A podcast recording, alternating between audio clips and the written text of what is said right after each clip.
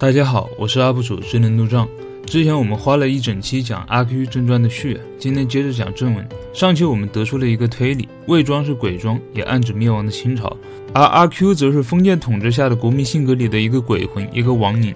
今天我们就来看看这个国民性格里的鬼魂到底有些什么东西。其实《阿 Q 正传》的正文部分比较长啊，念完需要很久。很多人觉得这样的精读没有必要，但是鲁迅的小说必须逐字逐句的读，因为里面的细节真的太多了。比如上期花了一整期讲序，就有一个细节没讲到。我要给阿 Q 做正传，已经不止一两年了，但一面要做，一面又往回想，这足见我不是一个立言的人。这句话呢，我们不用想也能看出是鲁迅的反讽，太会阴阳怪气了。立言出自《左传》，立德、立功、立言嘛，是古代圣贤提出的三不朽之一。那鲁迅对这些古代圣贤的学说是什么态度呢？我们且看《灯下漫笔》这篇杂文，有贵贱，有大小，有上下。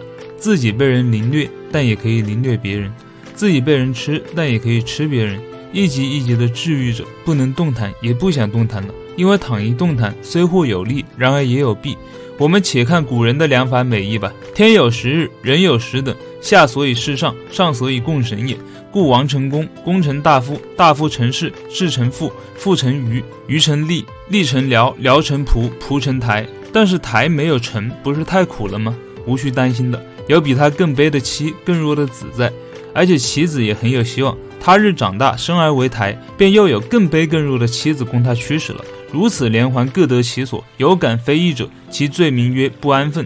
封建统治让这种等级意识深刻而广泛地浸润入了整个社会的各个角落，管你王公贵族、富商巨贾、贩夫走卒、村野匹夫，人与人之间的关系被消解为上与下、主与奴的相对性与循环性，任何一个阶层都不能幸免。而这种思想在《阿 Q 正传》里的人物们身上得到了淋漓尽致的展现。所以，我们只要把握住鲁迅的这个思想，以此为线索，理解《阿 Q 正传》那就非常容易了。这篇小说正文部分是这样的：第二章的名字是《优胜纪略》。阿 Q 不独是姓名籍贯有些渺茫，连他先前的形状也渺茫。因为未庄的人们至于阿 Q，只要他帮忙，只拿他玩笑，从来没有留心他的形状的。而阿 Q 自己也不说，独有和别人口角的时候，贱货瞪着眼睛道。我们先前比你阔得多了，你算是什么东西？当时的中国呢，很多地方已经沦为了列强的殖民地，显露出了一片衰败之象。但是很多国民根本意识不到这个危机啊，反而沉浸陶醉于历史的荣光里面。这种精神状态就很清楚地体现在了阿 Q 身上。序言里面还有一句话，说陈独秀办了《新青年》，所以国粹沦亡了啊。这句话不用想呢，也是反讽，因为当时的中国社会上还有一种国粹主义，他们坚决批判那些认为中国文化落后的人。坚决批判支持全盘西化的倾向，认为要研究国学，保存国粹。其实这些主张听起来挺合理的。我们当然不能全盘西化呀。但是这些主张复兴古学的人呢，他在否定外来文化的问题上，他也走了极端了，非常的排外啊。实际上已经妨碍了近代新文化的建设了。好不容易辛亥革命了，进入民国了，这些人又把封建那套东西拿出来念。这就是鲁迅要骂这些人的原因，并不是说鲁迅支持全盘西化。其实我们之前的视频讲过鲁迅写的《文化偏执论》，会发现鲁迅也批判过那些支持全盘西化的人，也批判过西方文化，也批判了西式民主和物质主义。所以鲁迅虽然批判这些守旧派。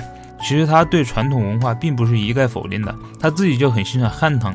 我们在《看经有感》这篇杂文里面可以找到论述。鲁迅非常喜欢汉唐那种魄力、大度、自信，对外来之物毫不介怀，而去其糟粕，取其精华，好的就拿来用，不好的就不用。顺带一提呢，鲁迅曾经还想写一部长篇历史小说，名字叫《杨贵妃》，后来因为时间都用来和人对喷了，太忙了就没有写。我看过一些故事梗概呀，还蛮精彩的。之后有机会我再详细谈谈这篇没写出来的小说。鲁迅认为呢，只有当民族衰败不自信的时候，比如宋朝，那才会对外来之物神经过敏。这些国粹家就是如此，他们的心态就和阿 Q 一样啊，吵不过斗不过就说什么啊，我们先前比你阔得多了，他不去正视现状。其实这就是典型的精神胜利法的一种。公平的说啊，我觉得这个现象在现代社会中已经好转多了。我们现在缺的反而是文化输出。我插句题外话，就在写这个文案的时候，我看到了一条热搜，就是李子柒在视频里做的泡菜，结果她的视频在外网被韩国人冲了，几万条韩国网友都去评论说中国偷他们东西，把他们的泡菜偷了。我觉得这些韩国人就跟鲁迅说的一样啊，已经有点魔怔了。就不扯远了，我们继续来看阿 Q 的表演。阿 Q 没有家，住在魏庄的土谷祠里，也没有固定的职业，只给人家做短工。割麦变割麦，舂米变舂米，撑船变撑船。工作略长久时，他也会住在临时主人的家里，但一玩就走了。所以人们忙碌的时候也还记起阿 Q 来。然而记起的是做工，并不是形状。一闲空，连阿 Q 都早忘却，更不必说形状了。只是有一回，有一个老头子颂扬说阿 Q 真能做。这这时阿 Q 赤着脖，懒洋洋的瘦伶仃的站在他面前，别人也摸不着这话是真心还是讥笑。然而阿 Q 很喜欢这段话呢，其实说明了阿 Q 的可悲之处，不仅无名无姓无籍贯，甚至已经失去了人的价值了。大家只有在忙碌的时候记起它，记起的不是形状，而是它的做工。不管那个老头子到底是真心话还是讥笑，阿 Q 都是被作为一个机械评价者的，把人不当人，而当成一个可以驱使的工具。这其实就是封建思想的一个本质。妻子是丈夫泄欲的工具，所以必须嫁鸡随鸡，嫁狗随狗。这句话就是封建思想的产品，认为女子出嫁后，不论遇到何种情况，都要与丈夫和谐共处，恪守妇道。而不是必须建立爱情关系，臣是给君驱使的工具，所以君要臣死，臣不死视为不忠。对于君的一切要求都必须绝对服从，无论要求合不合理，而不必有实际的感情。在这种封建礼教的熏陶下，人与人之间是一种纯粹的实力性质的关系，一种上与下的关系。阿 Q 被当一个工具评价着，然而他自己却还很喜欢，说明他丝毫没有个性意识。继续念原文啊，阿 Q 又很自尊。所有魏庄的居民全部在他眼神里，甚而至于对于两位文童，也有以为不值一笑的神情。夫文童者，将来恐怕要变秀才者也。赵太爷、钱太爷大受居民的尊敬，除有钱之外，就因为都是文童的爹爹。而阿 Q 在精神上独不表格外的崇奉。他想，我的儿子会阔得多了，家已进得几回城，阿 Q 自然更自负。然而他又很鄙薄城里人，譬如用三尺三寸宽的木板做成凳子，魏庄人叫长凳，他也叫长凳。城里人却叫条凳，他想这是错的，可笑。油煎大头鱼，魏庄都加上半寸长的葱叶，城里人却加上切细的葱丝，他想这也是错的，可笑。然而魏庄人真是不见世面的可笑的乡下人啊，他们没有见过城里的监狱。这里呢，鲁迅继续描写了阿 Q 这种无个性、无意识。大家别看他又瞧不起这个又瞧不起那个的，瞧不起凳子的叫法、鱼的做法。他一面觉得煎鱼就应该加葱叶，一面又嘲笑乡里人没有见过城里加葱丝的煎鱼。这其实就是不承认个性的体现。他不承认差异，仅仅以自己的是非为是非。当时中国社会上有些人如何对待外来事物呢？就和阿 Q 一样，把本民族的一切绝对化，嘲笑一切与本民族不同的其他民族的事物，而盲目自尊自大。但是同时呢，他们又可以用外来事物来自炫，作为傲。是同类歧视他人的工具。阿 Q 先前阔，见识高，而且真能做，本来几乎是一个完人了。但可惜他体质上还有一些缺点。最恼人的是在他头皮上，颇有几处不知于何时的赖疮疤。这虽然也在他身上，然而看阿 Q 的意思，倒也似乎以为不足贵的，因为他会说赖以及一切近于赖的音。后来推而广之，光也会，亮也会，再后来连灯。竹都会了，一犯会，不问有心与无心，阿 Q 便全巴通红的发起怒来。估量的对手，口讷的他便骂，气力小的他便打。然而不知怎么一回事，总还是阿 Q 吃亏的时候多。于是他渐渐的变换了方针，大抵改为怒目而视了。谁知道阿 Q 采用怒目主义之后，魏庄的闲人们便愈喜欢玩笑他。一见面，他们便假作吃惊的说：“快亮起来了！”阿 Q 照例的发了怒，他怒目而视了。原来有保险灯在这里，他们并不怕。阿 Q 没有法，只得另外想出报复的话来。你还不配。这时候又仿佛在他头上的是一种高尚的、光荣的赖头疮，而非平常的赖头疮了。但上文说过，阿 Q 是有见识的，他立刻知道和范纪有些抵触，便不再往底下说。闲人还不完，只聊他，于是终而至于打。阿 Q 在形式上打败了，被人揪住黄辫子，在壁上碰了四五个响头，闲人这才心满意足的得胜的走了。阿 Q 站了一刻，心里想。我总算被儿子打了，现在的世界真不像样。于是也心满意足的得胜的走了。阿 Q 想在心里的，后来每每说出口来。所以凡是和阿 Q 开玩笑的人们，几乎全知道他有这一种精神上的胜利法。此后每逢揪住他黄辫子的时候，人就先一招对他说：“阿 Q，这不是儿子打老子，是人打畜生。”自己说人打畜生，阿 Q 两只手都捏住了自己的辫根，歪着头说道：“打重置好不好？我是重置还不放吗？”但虽然是重置，闲人也并不放，仍旧在就近什么地方给他碰了五六个响头，这才心满意足的得胜的走了。他以为阿 Q 这回可遭了瘟，然而不到十秒钟，阿 Q 也心满意足的得胜的走了。他觉得他是第一个能够自轻自贱的人，除了自轻自贱不算外，余下的就是第一个。状元不也是第一个吗？你算是什么东西呢？我们看到这里可以发现，精神胜利法已经被阿 Q 玩的登峰造极了。他被人打了，于是说自己被儿子打了。后来人家知道了他这套精神胜利法，不仅打了他，还要他自己骂自己。结果他认为自己是第一个自信自荐的人，又赢了，等于是说赢了两次，赢麻了。然而他也不是一直用精神胜利法呀，口怒了他就骂，气力小了他就打。这就是鲁迅所说的“勇者愤怒，抽刃向更强者；怯者愤怒，却抽刃向更弱者”。但他是一个非常弱小的人，所以自己吃亏的时候更多。然而受了侮辱辱都不能流露出不满的情绪，因为会招来更严重的惩罚，所以他开始怒目而视。结果这种无言的感情表现也得不到允许，还是会遭打。他只好在内心里想：儿子打老子。这已经不是任何感情的外在表现了，只是感情的内在表现、内在意识了。然而这种内在意识也瞒不过别人的眼睛，人家甚至让他自己骂自己。阿 Q 在精神胜利法上走到了尽头，于是就只能采取自信自荐主义了。这其实就是感情压抑的向内发展到极端的结果，自我意识完全丧失了，对自己的痛苦已经漠然了。所以我们就看到他精神胜利法不停的向更高一级的境界发展。我上一期视频给大家提到过一个细节，写到这里的时候呢，鲁迅的《阿 Q 正传》还是发表在开心画上的。后来编辑觉得开心不起来了，鲁迅也写的越来越认真了。第三章开始移到新文艺栏目了。那为啥开心不起来了呢？我们得看看第二章的结尾是怎么写的。阿 Q 以如是等等妙法克服怨敌之后，便愉快的跑到酒店里喝几碗酒，又和别人调笑一通，口角一通，又得了胜，愉快的回到土谷祠，放倒头睡着了。假使有钱，他便去压牌宝。一堆人蹲在地面上，阿 Q 即汗流满面的夹在这中间，声音他最响，青龙四百。嗨，开了！庄家揭开盒子盖，也是汗流满面的唱：天门了，脚回了，人和穿堂空在那里了。阿 Q 的铜钱拿过来。穿堂一百一百五十，阿 Q 的钱便在这样的歌吟之下，渐渐地输入了别个汗流满面的人物的腰间。他终于只好挤出堆外，站在后面看，替别人着急，一直到散场，然后念念地回到吐谷祠。第二天肿着眼睛去工作。但真所谓塞翁失马焉知非福吧？阿 Q 不幸而赢了一回，他倒几乎失败了。这是魏庄赛神的晚上，这晚上照例有一台戏，戏台左近也照例有许多赌餐。做戏的锣鼓在阿 Q 耳朵里仿佛十里之外，他只听得庄家的歌唱了。他赢而又赢，铜钱变成角羊，角羊变成大羊，大羊就成了蝶。他兴高采烈的非常。天门两块，他不知道谁和谁为什么打起架来了，骂声打成脚步声，昏头昏脑的一大阵。他才爬起来，赌摊不见了，人们也不见了，身上有几处很似乎有些痛，似乎也挨了几拳几脚似的。几个人诧异的对他看，他如有所思的走进土谷寺，定一定神，知道他的一堆洋钱不见了。赶赛会的赌摊多不是本村人，还到哪里去寻根底呢？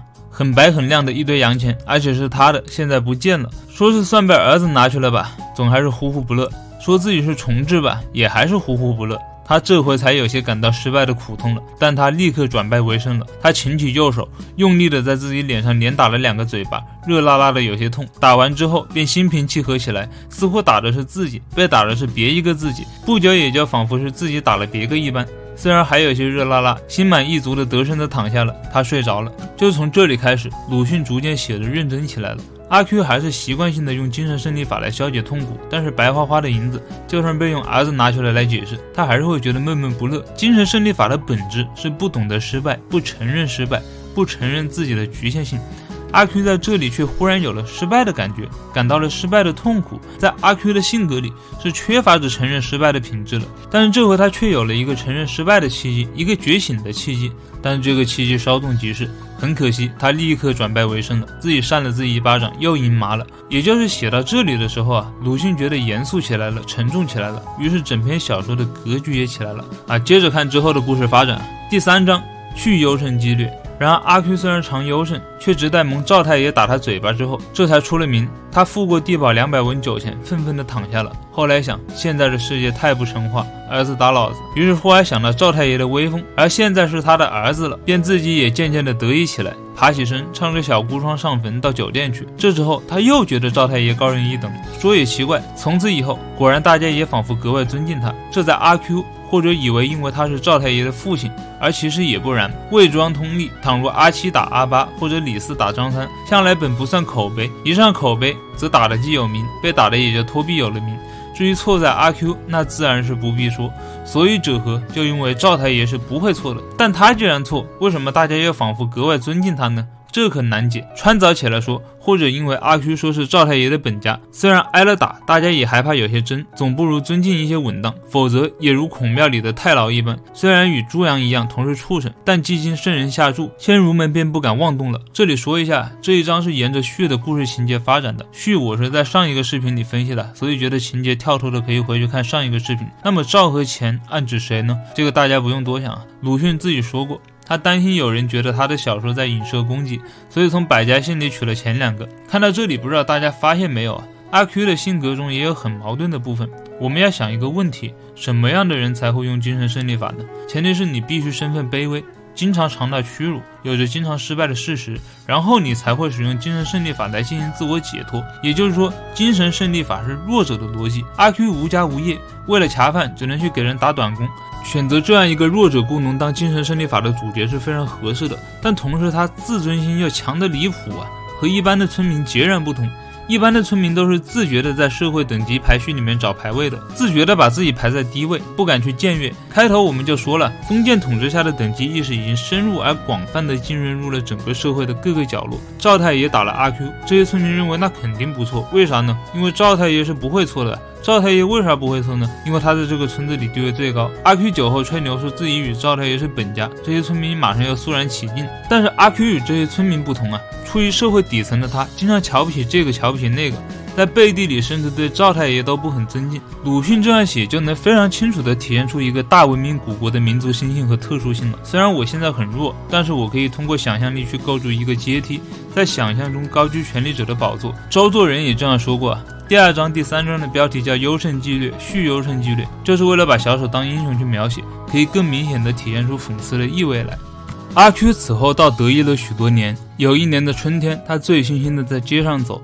在墙根的日光下，看见王胡在那里吃着剥捉柿子，他忽然觉得身上也痒起来了。这王胡又赖又胡，别人都叫他王赖胡，阿 Q 却删去了一个赖字，然而非常藐视他。阿 Q 的意思，以为赖是不足为奇的，只有这一步络腮胡子实在太新奇，令他看不上眼。他于是并排坐下去了。倘是别的闲人们，阿 Q 本不敢大意坐下去，但这王胡旁边，他有什么怕呢？老实说，他肯坐下去，简直还是抬举他。阿 Q 也脱下破夹袄来翻捡了一回，不知道因为心醒呢，还是因为粗心，许多功夫只捉到三四个。他看那王胡，却是一个又一。一个、两个又三个，只放在嘴里哔哔叭叭的响。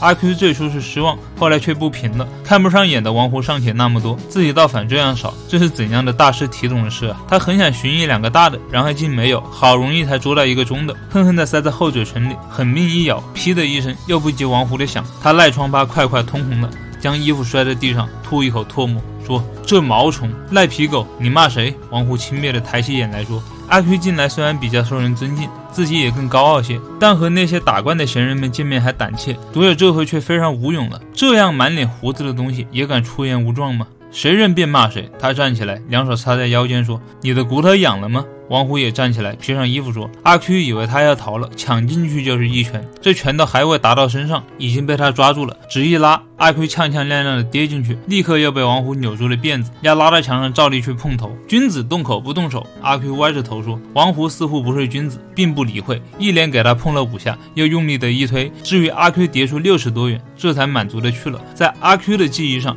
这大约要算生平的第一件屈辱，因为王虎以络腮胡子的缺点，向来只被他奚落。”从没有奚落他，更不必说动手了。然而他现在竟动手，很意外。难道正如世上所说，皇帝已经停了考，不要秀才和举人了？因此赵家减了威风，因此他们也便小觑了他们。阿 Q 无所适从的站着。这一节里面，我们看到阿 Q 又一次感受到失败感了。他的精神胜利法是把自己纳入一个等级秩序，向上冲到别人脑子能获得优越感，向下第一个冲到畜生也能自鸣得意。然而王胡在这里首先打破了这个秩序，让他感到了震动。他马上就会想到，是不是皇帝停考了，所以赵家没啥威风了，他的地位也跟着降低了。他这这些想法其实也是在试图修补这个等级秩序。著名的鲁迅研究学者汪晖认为。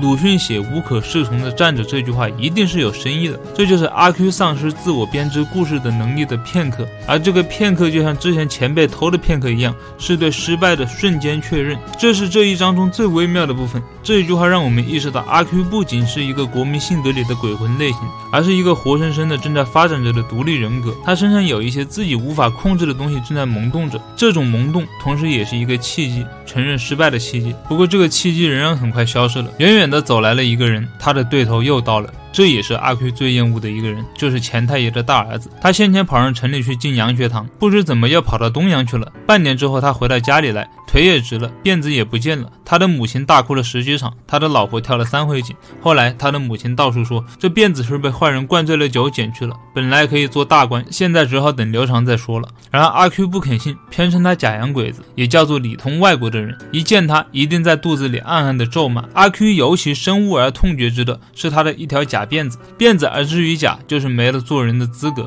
他的老婆不跳第四回井，也不是好女人。这假洋鬼子进来了，徒儿。驴阿 Q 历来本来只在肚子里骂，没有出过声。这回因为正气愤，因为要报仇，便不由得轻轻的说出来了。不料这突然却拿着一只黄漆的棍子，就是阿 Q 所谓哭丧棒，大踏步走了过来。阿 Q 在这刹那便知道大约要打了，赶紧抽紧筋骨，耸了肩膀等候着。果然，拍的一声，似乎确凿打在自己头上了。我说他，阿 Q 指着近旁的一个孩子，分辨说：拍拍拍。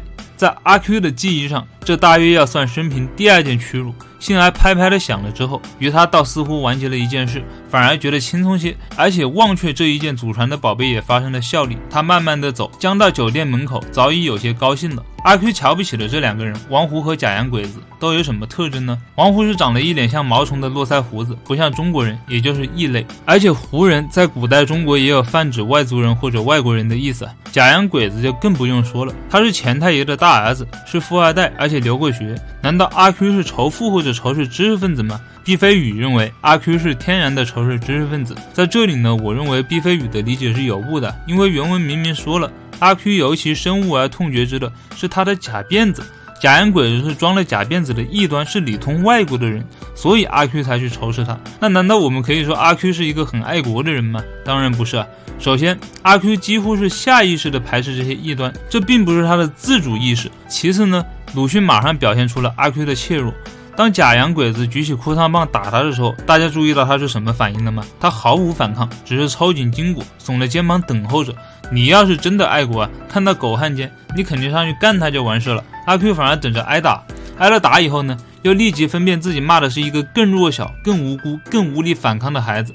也就是说，阿 Q 骂假洋鬼子是里通外国的人，丝毫不能说明他是什么爱国主义者。鲁迅曾经在《随感录三十八》这篇杂感里面说了这样的话：中国人向来有点自大，只可惜没有个人的自大，都是合群的爱国的自大。这便是文化竞争失败之后不能再见正法改进的原因。个人的自大就是独异，是对庸众宣战。除精神病学上的夸大狂外，这种自大的人大抵有几分天才。照诺尔道等说，也可说就是几分狂气。他们必定自己觉得思想见识高出庸众之上，又为庸众所不懂，所以愤世嫉俗，渐渐变成厌世家或国民之敌。但一切新思想多从他们出来，政治上、宗教上、道德上的改革也从他们发端，所以多有这个人的自大的国民，真是多福气、多幸运。合群的自大、爱国的自大，是党同伐异，是对少数的天才宣战。至于对别国文明宣战，却尚在其次。他们自己毫无特别的才能可以夸示于人，所以把这国拿来做个引子。他们把国里的习惯制度抬得很高，赞美得不得了。他们的国粹既然这样有荣光，他们自然也有荣光了。倘若遇见攻击，他们也不必自去应战，因为这种蹲在影子里张目摇舌的人数目极多，只需用乌合之众的长技，一阵乱造便可制胜。胜了，我是一群中的人，自然也胜了。若败了时，一群中有许多人，未必是我收亏。大凡聚众滋事时，多具这种心理，也就是他们的心理。他们的举动看似猛烈，其实却很卑怯。至于所生结果，则复古、尊王、福星、灭洋等等，已领教的多了。所以多有着合群的爱国的自大的国民，真是可爱，真是不幸。我们当然要提倡爱国，但这种阿 Q 式的爱国不是爱国，他并不是在乎自己国家和民族的利益，也不想为自己的民族争取平等的待遇，也不是为了团结自己的民族去抵御外敌。他的爱国只是为了党同伐异，欺辱别人，好把自己纳入更高的等级秩序里面。这样满脸胡子的东西也敢出言无状吗？辫子而至于假，就是没了做人的资格。他的老婆不跳第四回井，也不是好女人。然而这次更可悲的是，他被假洋鬼子打了以后啊，虽然是生平第二件屈辱，但是通过忘却这个技能，他连感到失败的瞬间都没有经历，瞬间就又赢了。然而这章还没有结束啊，我们接着念。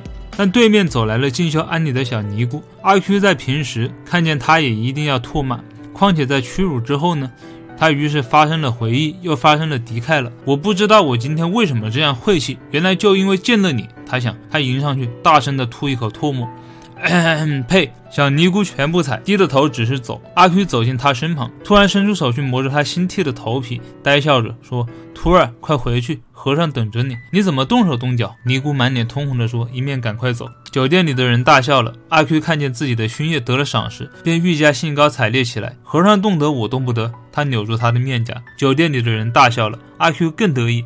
而且为了满足那些赏鉴家起见，再用力的一拧才放手。他这一战早忘却了王胡，也忘却了假洋鬼子，似乎对于今天的一切晦气都报了仇。而且其外又仿佛全身比拍拍的响了之后轻松，飘飘然的似乎要飞去了。这断子绝孙的阿 Q，远远的听到小尼姑带哭的声音，哈哈哈！阿 Q 十分得意的笑。哈哈哈！酒店里的人也九分得意的笑。这第三章的结尾终于迎来了一次反转，阿 Q 终于赢了，终于成了胜利者。尼姑和王胡和假洋鬼子一样，同属异类。那为啥阿 Q 对尼姑就能赢呢？因为尼姑不仅是一个异类，还是一个女性。先前那些欺辱阿 Q 的闲人，全部变成了赏鉴家，站在了阿 Q 这一边。阿 Q 的勋业得了赏识，在封建社会里，女性的地位有多低，就不用我赘述了。我在谈鲁迅的第四期讲朱安和祥林嫂的那个视频里有过论述。更何况还是一个女尼姑呢？在社会上的等级排序里，人们把作为女性以及异类的小尼姑放在了比阿 Q 还低的位置。然而这一次胜利，也为接下来的剧情发展埋下了伏笔。第四章恋爱。的悲剧，有人说，有些胜利者愿意敌手如虎如鹰，他才感得胜利的欢喜；假使如羊如小鸡，他便反觉得胜利的无聊。又有些胜利者，当克服一切之后，看见死了死了，降了降了，成诚惶诚恐，死罪死罪，他于是没有了敌人，没有了对手，没有了朋友，只有自己在上，一个孤零零、凄凉寂寞，便反而感到了胜利的悲哀。然而我们的阿 Q 却没有这样发，他是永远得意的。这或者也是中国精神文明冠于全球的一个证据了。看呐，他飘飘然的，似乎要飞去了。然而这一次的胜利却又使他有些异样。他飘飘然的飞了大半天，飘进图古寺，照例应该躺下便打鼾。谁知道这一晚他很不容易合眼。他觉得自己的大拇指和第二指有点古怪，仿佛比平常滑腻些。不知道是小尼姑的脸上有一点滑腻的东西粘在他指上，还是他的指头在小尼姑的脸上磨得滑腻了。断子绝孙的阿 Q，阿 Q 的耳朵里又听到这句话，他想，不错，应该有一个女人。断子绝孙便没有人供应晚饭，应该有一个女人。夫不孝有三，无后为大。而若傲之鬼内耳，也是一件人生的大哀。所以他那思想其实是样样合于圣经闲传的，只可惜后来有些不能收其放心了。女人，女人，他想。和尚懂得，女人，女人，女人，他又想。我们不能知道这晚上阿 Q 在什么时候才打鼾，但大约他从此总觉得指头有些滑腻，所以他从此总有些飘飘然。女，他想。即此一端，我们便可以知道女人是害人的东西。中国的男人本来大半都可以做圣贤，可惜全被女人毁掉了。商是妲己闹亡的，周是褒姒弄坏的。秦虽然史无明文，我们也假定她因为女人，大约未必十分错。而董卓可是的确给貂蝉害死了。阿 Q 本来也是正人，我们虽然不知道他曾蒙什么名师指授过，但他对于男女之大防却历来非常严，也很有排斥异端如小尼姑及假洋鬼子之类的正气。他的学说是。凡尼姑一定与和尚私通，一个女人在外面走，一定想引诱野男人；一男一女在那里讲话，一定要有勾当了，怒目而视，或者大声说几句诛心话，或者在冷僻处从后面掷一块小石头。谁知道他将到而立之年，竟被小尼姑害得飘飘然了。这飘飘然的精神，在礼教上是不应该有的。所以女人真可恶。假使小尼姑的脸上不滑腻，阿 Q 便不至于被蛊；又假使小尼姑脸上盖一层布，阿 Q 也便不至于被蛊了。他五六年前。曾在戏台下的人丛中拧过一个女人的大腿，但因为隔一层裤，所以此后并不飘飘然。而小尼姑并不然，这也足见异端之可恶。女阿 Q 想，他对于以为一定想引诱野男人的女人，时常留心着；然而他并不对她笑。他对于和他讲话的女人，也时常留心听；然而他又并不提起什么关于勾当的话来。哦，这也是女人可恶之一节，她们全都要装假正经的。关于这一节呢，也体现了鲁迅对国民性的批判。当时社会上女性地位低，鲁迅几乎是最先站出来为女性发声的人。封建社会，当妻子的即使死了丈夫，也不能再嫁，因为要守节；而如果丈夫死是跟着一起死，或者贞操要被夺走时以死相守，就称之为烈。以前朝廷为了表彰节烈妇女，还专门建了牌坊，正史里还有《烈女传》，专门收录节烈妇女的事迹。根据统计呢，唐代以前节烈妇女有一百八十七人，宋和金代增加到三百零二人，元代上升为七百四十二人，明代到达了三万五千八百二十九人。清初一万两千三百二十三人，后来进入中华民国了。本来这个恶习已经差不多被废了，袁世凯又颁布了一个褒扬条例，在里面继续表彰节烈。于是鲁迅专门写了一篇论文批判袁世凯以及那些鼓吹节烈的人，名字叫做《我之节烈观》。这篇论文非常精彩啊，抽丝剥茧，有条有理的骂这种风气。但是时间原因，这里我就不念了。有兴趣的可以自己去网上搜一下。鲁迅后来还说过这样的话。我一向不相信昭君出塞会安汉，木兰从军就可以保隋，也不相信妲己、王英、西施、赵吴、杨妃乱唐那些古老话。我以为在男权社会里，女人是绝不会有这种大力量的。兴亡的责任都应该男的负，但向来男性的作者大抵将败亡的大罪推在女性身上，这真是一钱不值的没有出息的男人。鲁迅这段对阿 Q 的描写啊，就是在批判当时一些人什么都要怪罪女性的思想。当然，我认为在现代社会已经讲究男女平等了，把性别调换一下，鲁迅批判的现象在某些极端的人身上是仍然适用的。不过，如果仅仅只是批判这种现象啊，就写的太浅了，就不是鲁迅的水平了。这只是第一层，我们可以更深层次的来研究阿 Q 的心理动机。在这一章，虽然阿 Q 还是在用精神胜利法来骂女人之可恶，但是在他的脑海里，他的精神胜利法已经与他的性本能起了矛盾了，发生冲突了。他虽然在内心骂着，可是每骂一句，另一个思想就在他心中响起：女人，女人。可是呢，支配着他行动的仍然是合于圣经贤传的封建观点，因为他对于男女之大防是非常严的。所以他耻于承认自己的性本能。男女之大防这句话出自儒家经典《礼记》，那他为什么还想找女人呢？因为不孝有三，无后为大。这句话同样出自儒家经典《孟子》。这时候的阿 Q 是完全失去了自主意识的，完全失去了个性的自觉的。为什么要维护男女之大防呢？为什么尼姑一定要和和尚私通呢？就算私通了，和他有什么关系呢？女人走在外面，关他什么事呢？一男一女在那讲话，为什么就一定有勾当呢？就算有勾当，为什么需要他去惩治呢？这些问题，阿 Q 根本不知道，也不想知道，关他屁事。他只认为自己需要维护社会的道德，而这种道德是否真的应该维护呢？他根本不思考这个问题。这就是在封建统治下，人的道德意识都被扭曲了，也是国民性格里的一种恶鬼。然而有趣的是，阿 Q 内心潜在的幸运又被激发了。鲁迅有一句话很经典。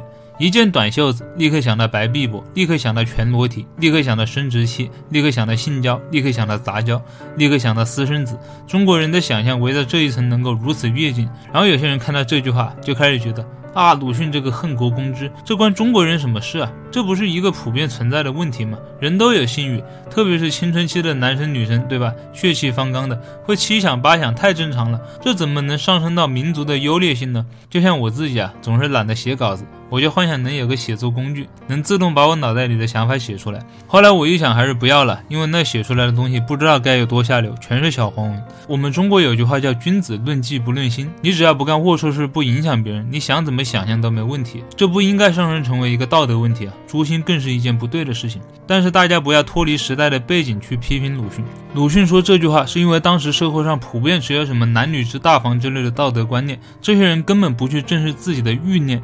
于是就进行了很多阿 Q 式的联想，这联想是扭曲的。阿 Q 式联想的本质是什么呢？为什么阿 Q 看到尼姑就想到与和尚私通呢？看到一男一女讲话就意识到两人之间的性行为呢？因为这就是他自己意识内的性欲和欲望的体现，他自己对于异性的占有欲被封建道德观念压制了。于是自己的性欲就转化为了对别的男男女女之间的盲目排斥，而这种联想发展到极端是会妨碍到别人的。那个时代是真的有人看到一男一女在一起说话就上去扔石头，而且这是广泛普遍存在的现象。鲁迅刚从日本回国的第一份教师工作，就自己写了一份教材，担任了生理卫生科的老师。那是晚清时期，整个社会都没有几个人敢教生理卫生课。鲁迅是很重视性教育的。当然，我觉得有点可悲的是，我们现在都还有老师不敢讲这个课。我不知道你们是怎么样，反正我小学的时候，这个课全部换成了数学课。啊，不扯远了，接着把这一章原文念完。这一天，阿 Q 在赵太爷家里充了一天米，吃过晚饭，便坐在厨房里吸旱烟。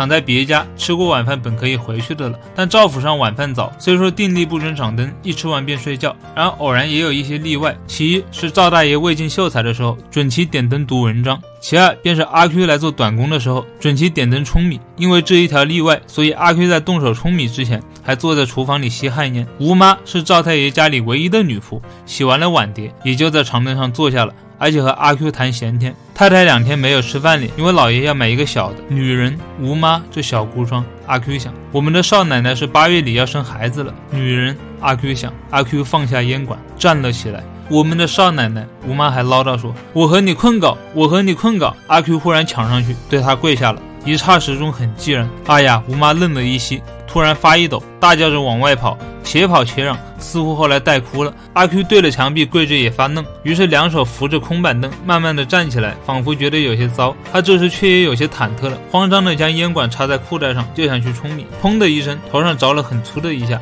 他急忙回转身去，那秀才便拿了一只大竹竿站在他面前。你反了，你这大竹竿又向他劈下来了。阿 Q 两手去抱头，拍着正打在指节上。这可很有些痛，他冲出厨房门，仿佛背上又着了一下似的。王八蛋！秀才在后面用了官话这样骂。这一段呢，我觉得是整个《阿 Q 正传》中最精彩的地方。不好意思啊，我自己的语言实在是太匮乏了。我这里还是引用毕飞宇的评论，在整部小说里，阿 Q 和吴妈之间只发生了一件事，就是阿 Q 想和吴妈困搞。说白了，就是阿 Q 想和吴妈发生性关系。即使是为了生孩子，那也还是性关系。既然是性关系，我们就必须面对一个生理常识了。一个年轻的健康的男人，他在什么前提下渴望和女人发生性关系呢？进一步说，当一个男人已经决定和一个女人发生性关系的时候，他会产生什么样的条件反射呢？性冲动，这是必然的，这是天下人都知道的一个生理常识。那么，鲁迅又是如何去描写阿 Q 的性冲动的呢？有趣的事情发生了。作为读者，我们看不到阿 Q 先生的冲动，相反，我们看到的是阿 Q 的礼仪，是阿 Q 给吴妈行大礼。我想说，在我读过的所有性描写当中，鲁迅对阿 Q 的性描写是最为诡异的那一个，只有身体，没有性，或者说性是缺席的。如果我们仔细的阅读鲁迅对阿 Q 的心理描写，我们立即就知道。这里的性不只是缺席，他还是批判的对象。这一段心理描写极其要紧。在摸了小尼姑的脑袋之后，阿 Q 的性欲望事实上已经启动了。可是阿 Q 的性心理又有哪些具体的内容呢？喜感来了，是男女之大方，是男女授受不亲。一句话，是特殊的意识形态。这等于说，面对女人，阿 Q 一脚踩着油门，一脚却踩着刹车。阿 Q 是一个文盲，那么这个文盲有没有文化呢？有，太有了。阿 Q 很有文化，什么文化？儒文化，这是显性的。阿 Q 的心理，尤其是他的性心理，完全是按照儒家的那一套文化规范运行的。想想看，一个目不识丁的农民。他的性心理却自觉而严格的按照儒家文化的那一套文化机制在运行，这是多么的惊心动魄！它就发生在阿 Q 的心里，已然成了阿 Q 的自然文化。这既是一个文盲的内心现实，更是一个民族历史的现实。我们可以把这一段心理描写理解成鲁迅对本体文化的基本态度，还是把时光倒退到一九二一年吧。鲁迅对本体文化的基本态度具有强烈的现实性和针对性。在鲁迅的眼里，阿 Q 的自然文化，也就是本体文化。是畸形的、丑陋的、逆天理的和反人类的。阿 Q 的恋爱不涉及情，不涉及爱，不涉及爱的表达，不涉及个性尊严，甚至不涉及性。它涉及的只是礼仪和荒谬，实在是令人无语。鲁迅是直截了当的，欲辱必须从新文化开始，必须从新人开始。企图在阿 Q 这里找方法论，让阿 Q 去失仪和体用，统统没用。是的，一个连困稿都不会的人，你还能指望他什么？鲁迅的玉辱，鲁迅的启蒙，鲁迅的白话，鲁迅的做起小说来，都是和文化批判同步的。这也是鲁迅式的批判。这个批判来自小说最基本的技术——白描。具体的说，性描写；更具体的说，下跪绝了。附带说一句，在我的记忆里，最好的性描写有两处。排名第二的来自《你好，忧愁》萨冈这个十七岁的少女，她说：“性像海水的船，简单极了。”排名第一的则是阿 Q 的这一跪。大家想一下，如果阿 Q 真正的具有自我意识，从自我的体验和真实的欲求出发，他其实就可以得到一个正确的道德观念，那就是人是有追求异性爱的权利的。但是在他的意识里活动着的。